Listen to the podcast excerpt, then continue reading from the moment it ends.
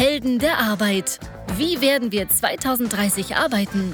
Der Podcast zur Zukunft der Arbeitswelt von Daniel Schaffelt und René Tillmann. Ja, der Papa hat sich gestern für 6 Euro hat er sich schon eine, eine Harvard-Studie Harvard runtergeladen, habe ich mir. Ich habe gedacht, du hast Haarwuchs gekauft. Ja, Haarwuchs hätte ich, hätte ich also wenn ich das für 6 Euro hätte kaufen können, dann hätte ich das, hätte ich mir, hätte ich für vielleicht sogar drei gekauft. so auch noch für beide Arme. ja, das war auch tatsächlich so, wie ich dich, äh, wie ich dich vorstellen wollte heute. Wie wolltest du mich denn vorstellen? Mit Haaren? Dass ich so ein, dass, dass ich immer so neidisch auf meinen Partner bin, weil der noch so volles Haupthaar hat. Ich möchte aber mir es wird auch vorstellen, grau. meinen lieben Partner Daniel Schaffeld. Ach, vielen lieben Dank, aber äh, so langsam wird es auch grau. Ich habe ja zu Karneval mal die Haare schwarz gefärbt und habe gedacht so, ach, guck mal, so, sieht das langsam noch an. wird's grau. Das ist doch Quatsch. Was denn? Ist schon grau, meinst du? Nee, ich sehe nix. Ach, du bist aber ein Charmeur. Also da muss ich ja sagen. was soll ich also, denn sagen? Ja, ich wollte sagen, also bei dir sehe ich überhaupt kein einziges graues Haar. Nee, also, äh, sind ja schon also, weiß. Ja. ich wollte gerade sagen, also eine strahlende blonde Mähne oder wallendes Ja, Haar. viel schlimmer bis, ist- Bis zum Popo. dass das Knie hinten durchkommt, das ist, äh, Äh. na egal. Ja, das, ja, das ist doch, du bist doch glücklich verheiratet, alles gut. Das stimmt allerdings. Äh, genau. Das stimmt allerdings wirklich. Ja, siehst du, also ist doch alles gut. Dann brauchst du wahrscheinlich auch keine Maschinen lieben, oder? Oder hast du schon mal eine Maschine geliebt? Oh, so ein bisschen wie die Bombe, die ich lernte zu lieben, ne? Ja, genau, Nee, nur, ich hab- nur vielleicht ein bi- ich glaube, bisschen ich, anzüglicher. ich, glaube, die, ich, glaube, ich glaube, die Maschine, die ich, äh, die ich wirklich liebe und äh, was ja auch ein gesellschaftliches Problem wird, es gibt ja auch schon äh, Suchtberatung dagegen, ist natürlich schon das Telefon. Ne? Ja, obwohl, also das Telefon selber ist ja dann gar nicht unbedingt, ja, ist dann die Maschine, ist das Device, ne? aber am Ende die Anwendungen darauf sind ja dann das, was du liebst. Also so Instagram oder. Genau, also das, äh, was ich damit alles so tun kann. Der Instagram weniger, es sind eher, ach, was weiß ich, irgendwelche Reise-Apps und dies-Apps und Bahn-App und so weiter und so fort. Ja gut, aber beim Bahn-App brauchst du ja dann einfach nur, damit du vorwärts kommst. Aber so Genau. äh, Social-Media-Apps sind ja schon bei gerade Jugendlichen schon so ein Suchtfaktor. Genau. Ne? So, Also das heißt, du liebst keine, du liebst keine Maschinen. Nee, liebst du eine? Äh, nee, eigentlich auch nicht. Also zumindest nicht in der Form, dass ich sagen würde, so, ich könnte nicht ohne. Aber so, also grundsätzlich könnte ich nicht mehr ohne irgendeine Form von Computer oder so auskommen, Ja, weil okay, ich einfach nicht mehr wüsste, wie ich zum Beispiel einfach meinen Alltag managen würde, ohne dass ich halt Zugriff auf Informationen habe, aber auch auf Tools. Ich, so, ich brauche so viele Tools, die ich, die, so, sowas in der Richtung, aber nicht so, dass ich sagen würde, so, ich brauche jetzt irgendwie, keine Ahnung, ich brauche einen Föhn oder, oder sowas, also so, ohne den geht's nicht. So, sind wir wieder bei dem Thema Haare. Den brauche ich auch schon lange nicht mehr. Also nur noch mal für all diejenigen, die jetzt hier nicht mit im Raum sitzen und den René nicht sehen. Also das ist mit- mitnichten so, dass er irgendwie hier mit Pläte sitzt oder so. Das stimmt nicht. Also deswegen, der braucht sehr wohl einen Föhn, aber äh, er redet das jetzt gerade alles irgendwie ein bisschen schlechter als es. Wo sind wir überhaupt heute? Ah, wir sind heute bei dem Thema C3PO als Best Friends Forever, sprich, wie ich lernte, die Maschine zu lieben. Ah, oder anders, wie wird es laufen in den nächsten Jahren? Mensch gegen Maschine oder Mensch mit Maschine? Genau, Wo? Bei Helden. der Arbeit. Herzlich willkommen. Also, wir, die, in den nächsten Jahren wird es ja so sein, es wird ja nur noch äh, Killerroboter geben, der selbst äh, Entscheidungen trifft und bewaffnet durch die Straßen läuft und alles niedermäht, was nicht bei drei auf dem Baum ist. Und das ist mal so die erste Variante der Maschine, die einem gerne so suggeriert wird. Und die zweite Variante ist natürlich die wie auch immer gesichtslose Maschine, die meinen Arbeitsplatz wegrationalisiert. Ja, so das Thema künstliche Intelligenz, wo jeder dann an irgendetwas denkt, wie so ein Elektronengehirn oder irgend so ein, ähm, ja, also irgendwie so ein digitales Gesicht, was irgendwo so in der Luft schwebt oder so. Also ich glaube, da gibt es ganz viele Bilder zu künstlicher Intelligenz und eigentlich weiß keiner so richtig, was das ist. Aber es wird halt immer thematisiert und grundsätzlich wird erstmal ordentlich Panik gemacht. Deswegen kann man da erstmal Angst vor haben. Ob das begründet ist, das wollen wir in dieser Folge mal erörtern. Ja, also wir haben heute eine ganze Reihe von, von Beispielen. Es gibt ein paar Negativbeispiele, aber es gibt auch eine ganze Reihe von Positivbeispielen, wo Mensch gemeinsam mit Maschine einfach mehr erreichen. in den unterschiedlichsten Branchen, in den unterschiedlichsten Arbeitsfachrichtungen. Genau. So, wir haben ja in den, einer der letzten Folgen, ich weiß gar nicht, in, in welcher es war, erste oder zweite. Das sind ja schon so viele. Es sind ja schon so viele. Ah, habt ihr die eigentlich schon alle gehört? Wehe nicht. Wir bekommen sehr gutes Feedback. Danke auch dafür. Danke. Ähm, da haben wir ja schon mal erwähnt, dass ähm, die Angst herumgeistert vor der zunehmenden Te Technologisierung, Digitalisierung, dass ganz viele Jobs wegfallen. Aber das gibt es ja schon seit Jahrhunderten. Wir hatten damals das Beispiel, als die Maschinen die Textilindustrie vor knapp 200 Jahren erobert haben. Mechanische Maschinen wohlgemerkt. Mechanische Maschinen, genau. Der berühmte Ökonom Keynes sagte 1930 auch schon eine riesen Massenarbeitslosigkeit voraus. Voraus, danke. Voraus, weil das ganze Thema Fließband überhand nahm. Und am Ende des Tages ist es so, dass natürlich bestimmte Jobs weggefallen sind, aber eben auch wahnsinnig viele neue Jobs geschaffen worden sind. Und genauso ist es jetzt auch alleine, Fun Fact, hm. allein in Deutschland wird prognostiziert, dass in den nächsten Jahren über 75.000 Jobs geschaffen werden im Bereich Künstliche Intelligenz? Nein, DSGVO. Oh, herzlichen Glückwunsch. ja. Oh. Ja, also Traum. im Bereich Datenschutz, nämlich dadurch, dass das Thema KI äh, immer weiter Einzug hält oder Digitalisierung immer weiter Einzug hält, wird das Thema Datenschutz immer wichtiger und die europäische DSGVO-Verordnung sorgt dann eben auch dafür, dass sich Menschen mit diesem ganzen Thema auseinandersetzen müssen oder beziehungsweise Unternehmen. So, das werden 75.000 sehr sympathische und sehr spannende Menschen werden. Ja, also nicht falsch verstehen, wir haben bei HighJob natürlich auch selber sehr viel mit Datenschutz zu tun und nehmen Datenschutz extrem ernst und es ist ein sehr, sehr wichtiges Thema und es ist toll, dass es in Deutschland so viel ernster genommen wird als in vielen anderen Ländern. Aber auf der anderen Seite ist das Bewusstsein für Daten etwas, was in Deutschland ganz anders wahrgenommen wird als in vielen anderen Ländern. Und wenn man den Timotheus Höttges nimmt, den Vorstandsvorsitzenden der Deutschen Telekom, dann sagt der halt auch, dass die Währung des 21. Jahrhunderts Daten sind und dass wir in Deutschland im Gegensatz zu vielen anderen Ländern da eine Beziehung zu der neuen Währung aufgebaut haben, die ganz anders ist und uns von, dem, von, von der Entwicklung der Zukunft eigentlich abhängt. Also abhängt im Sinne von entkoppelt. Zu, zu, zurücklässt. Zurücklässt, genau, weil wir Datenschutz als etwas sehen, was man exzessiv und aggressiv betreiben muss, um bloß nicht mit Geschäftsmodellen in Kontakt zu kommen, die datenbezogen sind, und ich glaube, da werden wir mit 75.000 weiteren Menschen im Datenschutz sicherlich noch deutlich besser aufgestellt sein für die Zukunft. Super. Ja, gut, aber, aber das, kann ja, das kann ja auch durchaus positiv sein, denn ja, klar. was wir in den letzten Folgen ja auch gelernt haben, ist, dass nämlich genau das Thema Lernen immer wichtiger werden wird, noch viel wichtiger als in den letzten Dekaden. Es wird immer schneller, intensiver werden und ähm, mit dem Einzug der Digitalisierung wird es sich ganz massiv darum drehen, welche Fähigkeiten müssen die Menschen denn eigentlich mitbringen, wenn sie mit Maschinen zusammenarbeiten wollen oder müssen. Denn fangen wir mal an. Also KI ist ja so ein, so ein Angstschlagwort ein bisschen, wo relativ wenig Wissen oder relativ wenig Aufklärung herrscht. Was leistet KI eigentlich? Es wird immer ein bisschen verteufelt. Wir wollen da heute mal ein bisschen Transparenz reinbringen. Ähm, KI ist jetzt der Überbegriff für Maschinen, Roboter, Software und so weiter. So nenne ich es jetzt einfach mal.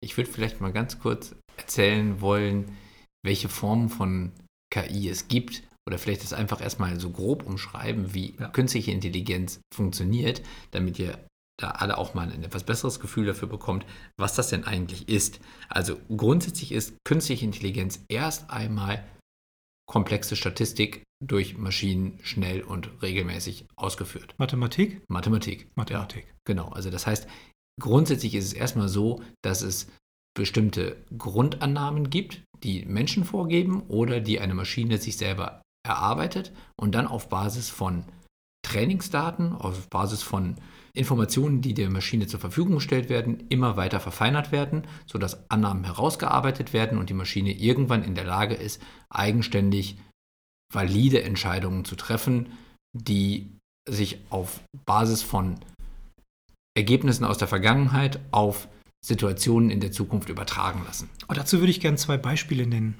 Bitte. Also einmal ein, äh, eins aus der Produktion.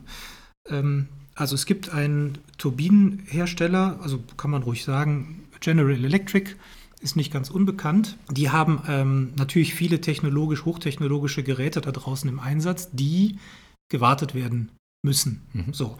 Und von diesen nehmen wir mal das Beispiel Turbinen. Turbinen bestehen ja, weiß ja jeder, egal ob das jetzt im Flugzeug ist oder ob das äh, eine Wasserkraftturbine oder was auch immer für eine, für eine, eine Dampfturbine ist, bestehen aus Rotoren, die sich drehen und ganz viel Mechanik, also Metall, das sich bewegt, zum mhm. Beispiel. So. Das ist natürlich anfällig für Störungen. Und da ist äh, General Electric hingegangen und hat äh, die Turbine, die es an Standort A irgendwo gibt, bei irgendeinem Unternehmen eingesetzt ist, einfach digital nachgebaut, also in einer Software. So. Und diese Software ist ständig verbunden mit den Echtdaten der, sagen wir mal, 1000 Turbinen, die General Electric da draußen installiert hat. Das heißt, also, die haben irgendwelche Sensoren da drin und melden die ganze Zeit, ich drehe so. mich noch und ich genau. erzeuge Strom und so. So, und damit wird diese Software gespeist. Und mittlerweile ist die Software so gut, dass sie vorhersagen kann, bei welcher Turbine am Standort XY vermutlich welcher Schaden auftreten wird, wenn man nicht dieses oder jenes Ersatzteil oder diese oder jene Wartung vornimmt. So, das heißt, die Software hilft dem Mechaniker oder dem Wartungsingenieur oder wie man das auch immer nennt, dabei zu sagen, fahr bitte da und dahin. Da wird in den nächsten Tagen, Wochen oder Monaten ein Problem auftreten und zwar vermutlich an der und der Stelle. Schau dir das Teil mal an und vielleicht tauschst du das auch direkt aus. Mhm. Und ich würde jetzt gerne mal unseren Helden und Helden der Arbeit da draußen kurz erklären, wie so eine Software in diesem Fall funktioniert, in dem Beispiel, was du da gerade genannt hast. Das kannst du? Ja, das ist eigentlich total simpel. Das ist total also das, einfach. Ja, es ist wirklich einfach. Also es ist Machine Learning, was dahinter äh, läuft und es funktioniert so, dass man, man muss sich jetzt vorstellen, 1000 Turbinen laufen. Und die 1000 Turbinen, sagen wir, melden jetzt nur eine Information, nämlich wie viel Strom sie produzieren bei der Umdrehung, die sie machen also ich sag mal, keine Ahnung, 1000 Umdrehungen pro Minute oder so und erzeugen damit irgendwie 100 Watt oder was weiß ich was. So, also diese Informationen liegen für alle Turbinen vor. Jetzt gibt es das erste Mal eine Situation, dass eine Turbine langsam kaputt geht und man sieht, dass vorher die Umdrehungen weniger geworden sind und der Strom weniger geworden ist. So, jetzt der passiert Strom. Das. Genau, der erzeugte ja. Strom. So, jetzt ist die kaputt gegangen und das ist die Information, die dann auch in die Software mit eingespeist wird. Das heißt, es wird erkannt, wie das Profil einer sich langsam kaputt gehenden Turbine darstellt. So, jetzt haben wir das dann nochmal bei zwei, drei weiteren Turbinen, die aber vielleicht etwas anders kaputt gehen, mit etwas anderen Drehgeschwindigkeiten und mit etwas anderen Zeitabläufen. Daraus kristallisiert sich ein Profil heraus, welche Formen von Schaden ein, eine Turbine nehmen kann und wie sich das zu Anfang darstellt durch die Daten, die man hat. Das heißt, nach einer gewissen Lernzeit kann die Software erkennen, dass wenn eine Turbine zum Beispiel anfängt langsamer zu drehen, dass sie dann irgendwann vielleicht kaputt geht. Das ist natürlich jetzt sehr simpel beschrieben und wenn man dann noch weitere Daten hinzunimmt, wird das Modell komplexer und man kann es besser vorhersagen. Aber am Ende ist es so, dass man einfach nur die Daten aus den Sensoren zusammenfasst und dann daraus ableiten kann, aus welchen Datenbildern kann ich einen Schaden erkennen. Und zwar, wenn er beginnt. Und dann schicke ich den Techniker raus und er behebt das. Genau. So, das ist mal ein Beispiel für das Thema Produktion. Wir hatten ja noch ein anderes Beispiel angekündigt, nämlich für, also ganz konträr, Kreativität. Hm. Und zwar gibt es auch eine Software, nennt sich Dreamcatcher. Da kann man zum Beispiel hingehen und sagen, äh, ich möchte einen Stuhl entwerfen. So, dieser Stuhl soll 140 Kilogramm tragen können, eine Sitzhöhe von, sagen wir mal, 42 Zentimeter haben, eine Lehnenhöhe von, von x und aus den folgenden Materialien bestehen. So, um einfach mal so ein paar Parameter einzugeben. Mhm. Und dann rödelt die Software eine Stunde oder zwei oder fünf, was weiß ich wie lange, und spuckt mehrere hundert Entwürfe aus. So. Und dann kann die Designerin oder Designer hingehen und sich diese Entwürfe anschauen Und natürlich hat man selber eigene Ideen, Mhm. aber in den Entwürfen sind eben auch Entwürfe dabei, auf die man vielleicht selber überhaupt nicht gekommen wäre, die aber wiederum Impulse geben für neue Entwürfe. Ja, oder für, für ganz neue, ja, doch für neue Entwürfe, die spannend sind, an die man selber aber gar nicht gedacht hätte. So, Hm. und dann geht die Designerin oder die, der Designer hin und klickt zum Beispiel die Entwürfe an, die sie gut findet. So, das heißt, hier arbeiten Mensch und Maschine auch sehr eng zusammen, weil die Maschine ja am Ende des Tages ästhetisch nicht beurteilen kann, in welchen Kontext das gehört und passt das äh, in diesen Stil oder in jenen Stil. Das kann der Mensch in dem Fall viel besser mit seiner ganzen Erfahrung und leitet die Maschine an, bessere, noch weitere Entwürfe äh, zu entwickeln auf Basis dessen, was denen gefällt. So. Mhm. Und dann nimmt man so die, die Basisentwürfe, die einem gut gefallen, verfeinert die und hat möglicherweise Themen oder, oder Entwürfe, von denen man überhaupt nicht äh, oder an die man im Vorfeld gar nicht hätte denken können. Das ist cool. Aber ich würde sogar noch weitergehen und sagen, auch den Designer, der dann am Ende die Auswahl trifft, wird es dann irgendwann trotzdem auch nicht mehr geben müssen.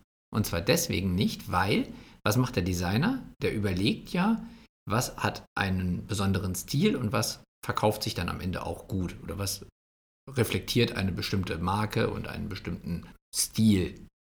Aber all das sind ja auch Informationen, die nach einer gewissen Menge von verkauften Stühlen einer bestimmten Marke vorliegen. Das heißt, wenn ich weiß, dass Marke X besonders geschwungene Beine hat oder keine Ahnung, ein besonderes Material verwendet, dann gibt es ja irgendwann Marktinformationen, wie viele verk- verkaufte Stühle gibt es dafür und wie gut verkauft sich das im Vergleich zu anderen Stühlen einer anderen Marke oder eines anderen Materials.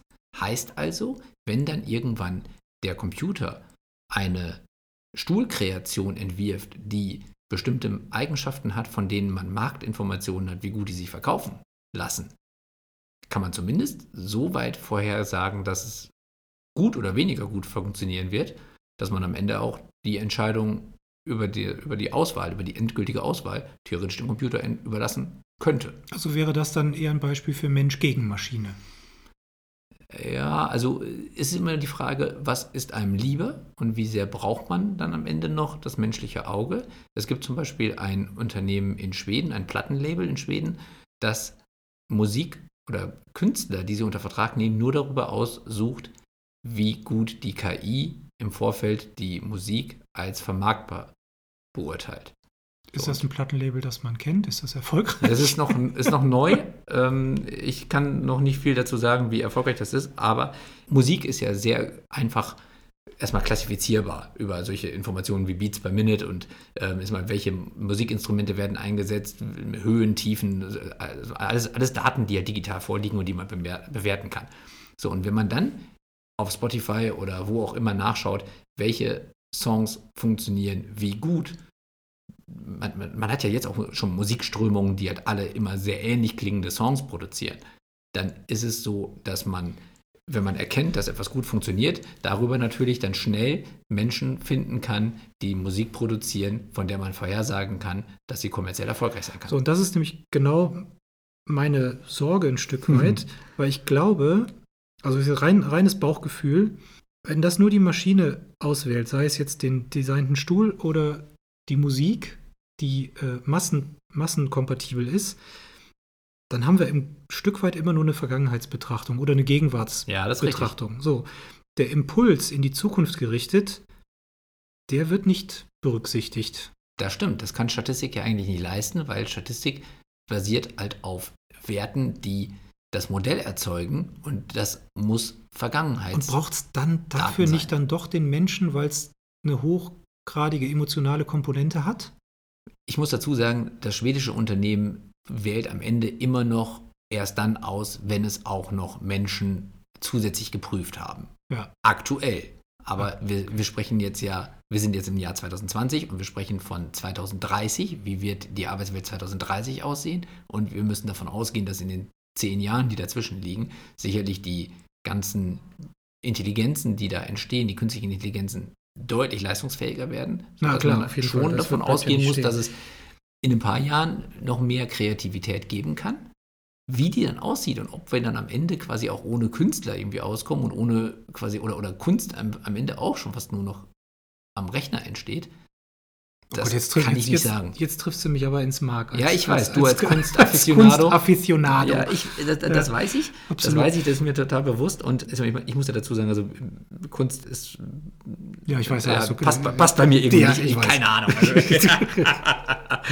Aber äh, und ich glaube, dass am Ende auch Kunst etwas ist, was ja immer auch gegen den Strom schwimmen möchte. Also es muss ja immer auch ein Stück weit eine Marktkonformität geben, dass ich es verkaufen kann. Es muss aber gleichzeitig eine Individualität geben, die ich nicht vorhersagen kann, sodass Ja. ich es auch wirklich weiter verkaufen Ja, kann. ja. Dementsprechend wird das wahrscheinlich noch am wenigsten wirklich komplett über Maschinen darstellbar sein. Aber wenn es darum geht, dass ich einfach nur in großen Mengen verkaufen möchte, also wenn ich jetzt zum Beispiel einen Stuhl produzieren möchte, der zwar auf der einen Seite unique ist, aber auf der anderen Seite trotzdem in größeren Mengen verkauft und produziert werden kann, dann würde ich sagen, ist ein Computer sicherlich in der Lage, mittlerweile sehr gute Vorentscheidungen zu treffen, wo dann am Ende der Mensch nochmal drüber schaut, damit er sich besser fühlt.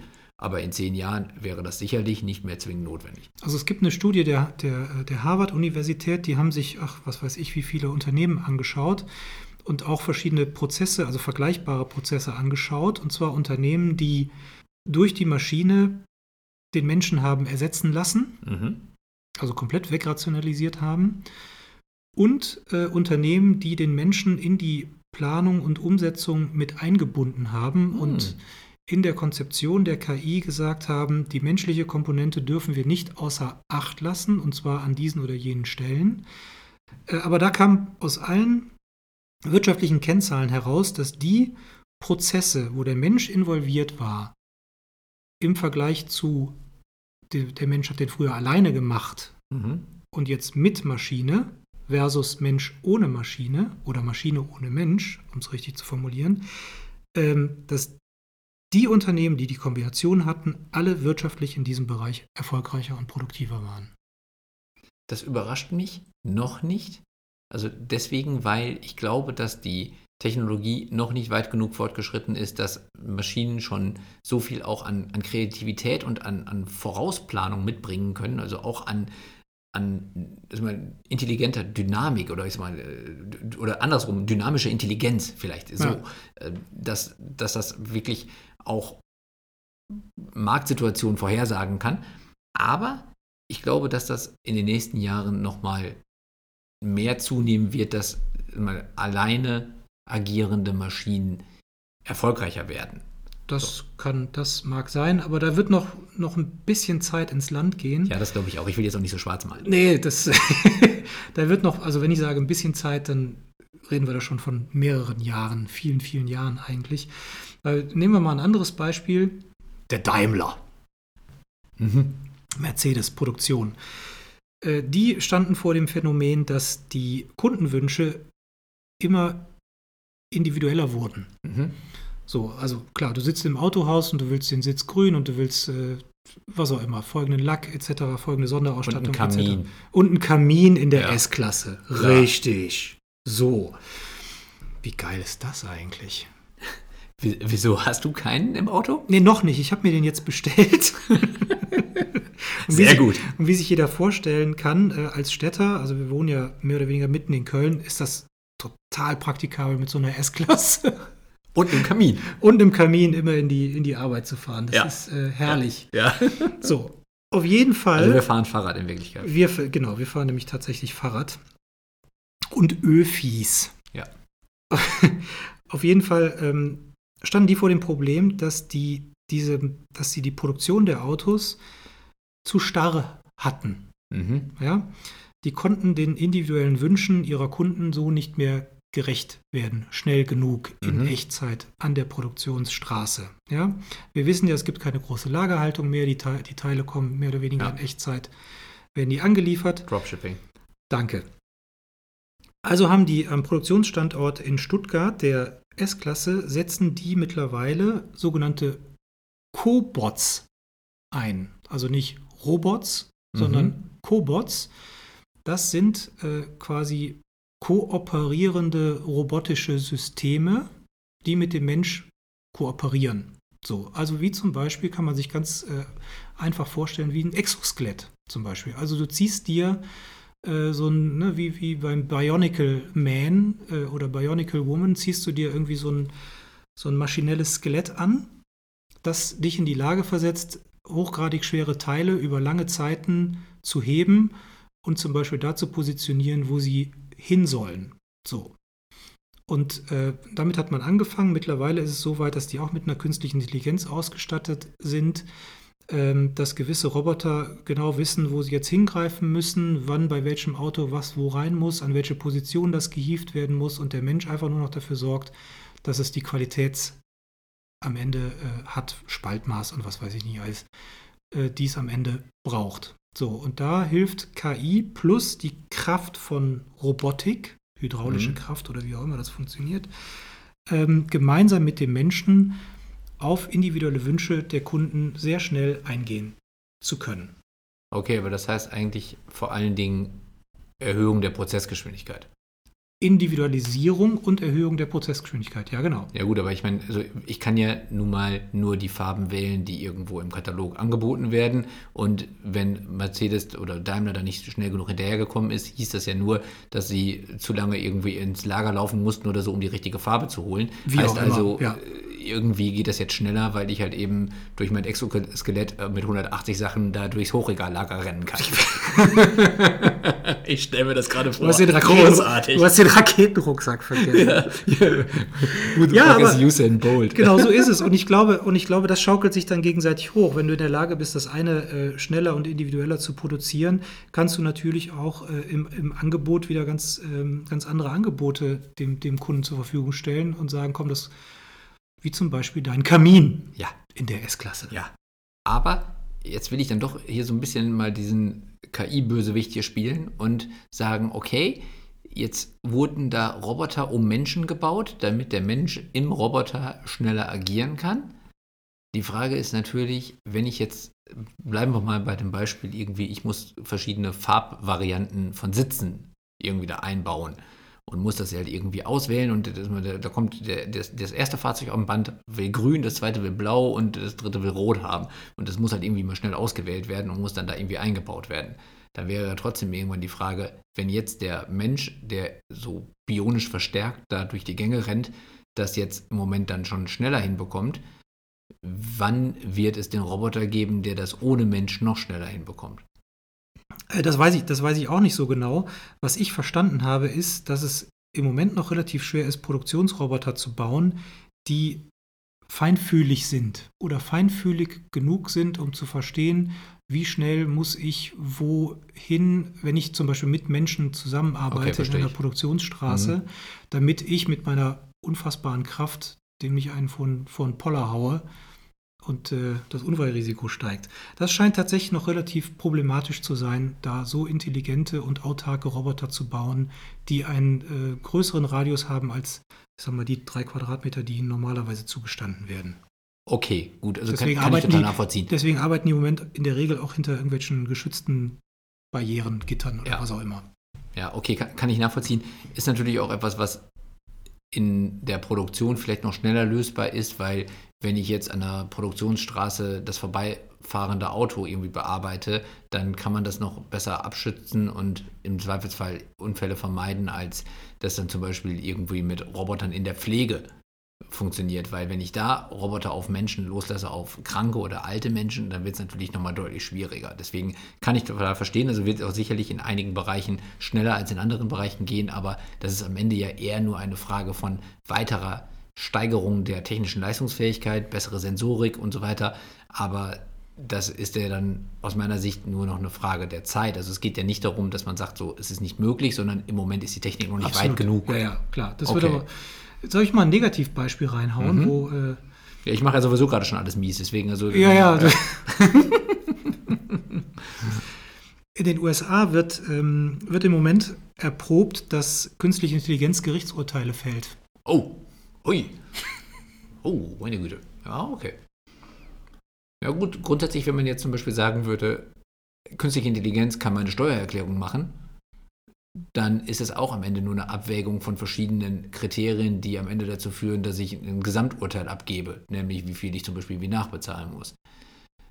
Am Ende ist das auch wieder Statistik und das, was der Richter ja macht, Oh, ist, Ja, also, also der, der, was der Richter macht, ist, er versucht aus dem aus der Rechtsprechung der vergangenen Jahre ein Urteil auf einen bestehenden Fall anzuwenden oder zu sprechen, unter Berücksichtigung der individuellen Faktoren. Aber diese Faktoren. genau, die individuellen Faktoren sind aus der Vergangenheit kommend, also was weiß ich, äh, Kindheit, Erziehung, soziales Umfeld, besondere Umstände etc. Gut, Nee, aber auch meinte- in die Zukunft gerichtet, so im Sinne von Sozialisierungschance oder re, äh, wie auch immer. Nee, das habe ich anders gemeint. Also ähm, nicht so, dass der Richter, also dass die Erziehung des Richters quasi darauf Einfluss nimmt, sondern ich meinte eher die Faktoren von anderen Fällen. Das heißt also, Ja, nicht ich die Erziehung des, des, des, des Delinquenten, meinte ich. Ach, des Delinquenten. Oh, okay. Ja gut. Aber es geht ja jetzt darum, wenn künstliche Intelligenz ein Gerichtsurteil fällen kann, wie würde sie, also ich gehe gerade erstmal durch die technische Leistungsfähigkeit und die Frage, wie wahrscheinlich wäre das, dass das am Ende auch zuverlässig funktioniert. So und wenn ich jetzt mal Aber ich hätte da schon also ein moralisch-ethisches. Mal losgelöst davon. Also erstmal geht es ja um die technische Machbarkeit und dann die Frage, wie, wie hoch wäre denn die Wahrscheinlichkeit, dass es funktioniert. Da würde ich sagen, mit einer Trainingszeit von irgendwie zwei, drei Jahren, wo halt eben vor allen Dingen die Edge Cases dann auch überprüft werden müssen. Was sind Edge Also, Cases? Entschuldigung, also die, die, die Fälle, in denen das nicht um, ich sag mal, den Standard Raubüberfall geht Ja. oder so. Also Das Standardverkehrsdelikt. ja, genau. Also So. Fälle, die halt immer wieder vorkommen. Ja. Ich glaube, da ist eine Urteilsverkündung durch, ein, durch eine KI am Ende wahrscheinlich sogar deutlich zuverlässiger. Könnte man ja vielleicht auch verknüpfen mit, ähm, also was passiert zum Beispiel nach dem Absitzen der Strafe? Ne? Also wie häufig sind Leute rückfällig geworden? Genau. Ähm, wie gut wurden sie resozialisiert und so weiter und so fort. Und dass man das äh, vielleicht gewichtet im Sinne von, sind sechs Monate in dem Fall angebrachter als neun oder, Genau. oder was auch immer, ne? welche Genau. Strafe auch immer. also da Aber das meinst hat, du ja nicht. Also wenn diese Daten auch mit vorliegen, hat die Maschine zumindest am Ende immer deutlich mehr intellektuelle Leistungsfähigkeit als das Individuum, um mal, all diese Faktoren mit zu berücksichtigen und Ja. möglichst Ah, dann ist breit vielleicht doch wieder ganz spannend. Ne? Ja, dann- und es gibt noch einen anderen grundsätzlichen Vorteil, die Unvoreingenommenheit der Maschine. Mhm. Aber, Aber das wer ist trägt denn die Verantwortung am Ende dafür? Wa- Warte, das will ich noch ganz kurz eben ausführen, weil das ist nämlich auch gleichzeitig das, die größte Gefahr, denn Maschinen sind nur so schlau und so unvoreingenommen So. wie die Daten, die sie bekommen, um ihre Meinung zu bilden. So, und äh, es gibt zum Beispiel das Beispiel bei Amazon, die damals im Recruiting künstliche Intelligenz eingesetzt haben, um auf Basis von bestehenden Einstellungen, die sie vorher vorgenommen haben, die zukünftigen Einstellungen durch Maschinen machen zu lassen und haben festgestellt, dass sie fast nur noch Männer eingestellt haben, Schwupps, weil nur sie noch auch Männer. in der Vergangenheit nur Männer eingestellt haben. Ja. Was allerdings die, der, also das Vorurteil der Recruiter von Amazon gewesen ist, sodass diese Vorurteile in den Köpfen der Menschen auf die Maschinen übertragen wurden. Und das ist natürlich die größte Gefahr bei Maschinen, die am Ende Recht sprechen, dass sie die Vorurteile bestimmter Richter so übernehmen, dass sie die fortführen und am Ende sogar vielleicht irgendwann ins Extreme kehren. Genau. Ins Extreme kehren, etablieren. Genau. Genau. Ja. Also wirklich ein, ein spannendes Thema, ist allerdings auch etwas, wo es sehr viele moralische Fragen gibt und es ist schon sehr heikel. Da würde ich sagen, wird es sicherlich noch ein paar Jahre dauern, bis das auch so weit anwendbar ist, dass es auch von der Gesellschaft akzeptiert wird. Weil das ist ja noch die eine Sache, ob es technisch möglich ist und die andere, ob es am Ende auch nicht zum Beispiel auch anfechtbar ist, ob dir dann äh, viel mehr also mal Folgefälle oder, oder äh, mal Einsprüche entstehen, einfach dadurch, dass die Verteidiger sagen, das akzeptiere ich nicht, weil das ist von der Maschine, das ist irgendwie nicht, nicht sauber durchdekliniert, das ist anfechtbar, was auch immer. Das ist übrigens die zweite große Gruppe laut einer Studie der, der EU, die neben den DSGVO-Expertinnen und Experten eingestellt werden wird, nämlich diejenigen, die die Ergebnisse einer KI erklären. Warum ist es denn eigentlich dazu gekommen? So, das finde ich gar nicht so äh, abwegig, ehrlicherweise. Ja, Total weil, ja, weil das ist eine, eine KI besteht in der Regel oder ist in der Regel eine Blackbox. Man versteht nicht, warum die was wie beschlossen hat Ja. oder rausgeworfen hat. So. Das heißt, es äh, gerade zu Beginn wird es vermutlich gerade in so juristischen Kontexten wie eben oder vielleicht auch in einem medizinischen Kontext, da gibt es nämlich auch ein paar ganz schöne Beispiele, wenn wir da weitermachen wollen, gibt es natürlich Sachverhalte, da muss man verstehen, warum sind die so gefällt worden, wie sie gefällt worden sind und wie interpretiert man sie und was schlussfolgert man am Ende daraus. Mhm. Welche Handlungsoptionen gibt es? Und da brauchst du natürlich Experten, die das nachvollziehen können. Also auf jeden Fall eine gute Berufsgruppe, die dann entsteht, weil das macht total Sinn. Die hat Zukunft. Ja, die hat Zukunft ist aber dann auch wieder ein Beispiel dafür, dass die Veränderungen auch zwar neue Berufsgruppen hervorbringen, die aber eine ganz andere Vorbildung benötigen. Denn was muss ich für eine Vorbildung haben, dass ich am Ende anderen Menschen erklären kann, was die Maschine da gerade entschieden hat? Das wird wahrscheinlich eine fachspezifische Vorbildung sein, ne? Ob ich das in dem Zumindest werde ich das nicht einfach machen können, wenn ich vorher in der Produktion wegrationalisiert wurde. Nee. Also äh, Nee. deswegen muss man schon sagen, die künstliche Intelligenz wird unser Leben dramatisch verändern, aber die Menschen, die von diesen Veränderungen betroffen sind, im negativen Sinne, werden wahrscheinlich nicht alle ohne weiteres neue Jobs in dem künstlichen Maschinenumfeld oder künstliche Intelligenzumfeld finden. Da wird es dann andere Anforderungen geben und die Menschen, die in den Jobs waren, die von der Rationalisierung betroffen sind, werden wahrscheinlich diese Vorbildung nicht haben, Nee, um das dann einfach in anderen Bereichen fortzuführen. das stimmt. Da sind wir dann wieder bei dem Thema lebenslanges Lernen und bereitet euch jetzt vor, wenn ihr denkt, dass ihr in so eine Berufsgruppe gehört. Also wir können, glaube ich, zu diesem Thema noch sehr, sehr lange reden. Deswegen würde ich vorschlagen, dass wir dann die ganzen moralischen Aspekte von dem Thema, von den Beispielen, die wir heute besprochen haben, vielleicht in der nächsten Folge besprechen. Meinst du, dazu, da sind wir beiden die richtigen für? Absolut. Also, wenn nicht wir, wer sonst? nee, überhaupt nicht. Also, keine Ahnung. Also, nein, wir, wir können da natürlich keine Urteile fällen, aber ich würde es gerne zumindest mal diskutieren. Und Auch Oh, ich würde zumindest schon, ich würde schon, ich würde schon sagen, wir haben relativ ethisch, moralisch guten Wertekanon, wir Ja, zwei. ja, genau. Und äh, dadurch, dass ich auch nicht mehr in der Kirche bin, kann ich das jetzt auch deutlich besser beurteilen als vorher. Genau. so, um, mal, um mir mal ein paar Freunde zu machen in der, äh, mit Blick auf den Dom und dann. Äh, So, was ist denn überhaupt unsere nächste Folge? Ach so, Moralik und Ethik? Ja, ich Moral würde- und Ethik. Ja, ich würde sagen, dadurch, dass wir jetzt sehr viele Beispiele durchgesprochen haben und eigentlich ja noch gar nicht so richtig zu einem Fazit gekommen sind, wie sich das entwickeln wird, eigentlich nur festgestellt haben, dass es eine große Veränderung geben wird und in einzelnen Fällen mal sehr, sehr krasse Veränderungen geben kann, dass halt Maschinen wirklich irgendwie komplett übernehmen könnten, vielleicht noch nicht immer so weit sind, aber es theoretisch könnten, dann ist ja vor allen Dingen die Frage, wie hoch wird die Akzeptanz sein und was hat das dann für Auswirkungen auf meine Interaktion mit Maschinen, weil da haben wir jetzt ja noch gar nicht so viel drüber gesprochen. Nee. Dann finde ich, sollten wir das in der zweiten Sehr Folge gerne. besprechen oder in der nächsten Folge.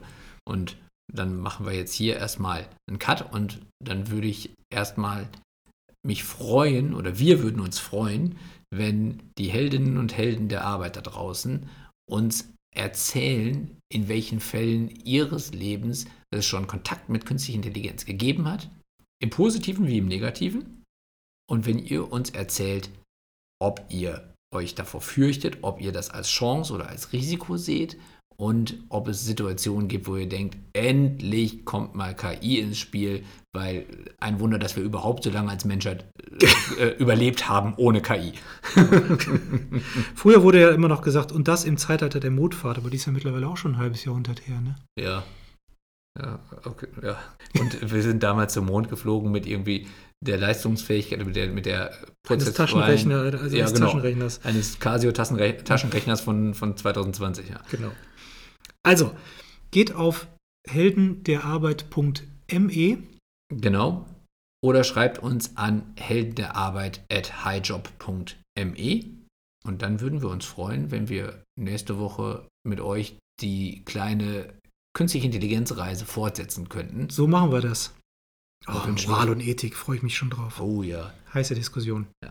Aber bis dahin erstmal eine schöne Arbeitswoche. Gehabt euch wohl und bleibt gesund. Auf Wiederhören. Das war eine weitere Episode der Helden der Arbeit von Daniel Schaffelt und René Tillmann. Das hat dir gefallen? Dann abonniere uns jetzt, um keine Folge zu verpassen. Weitere Infos findest du auf www.heldenderarbeit.me. Ach ja, eine Bewertung wäre ein Träumchen.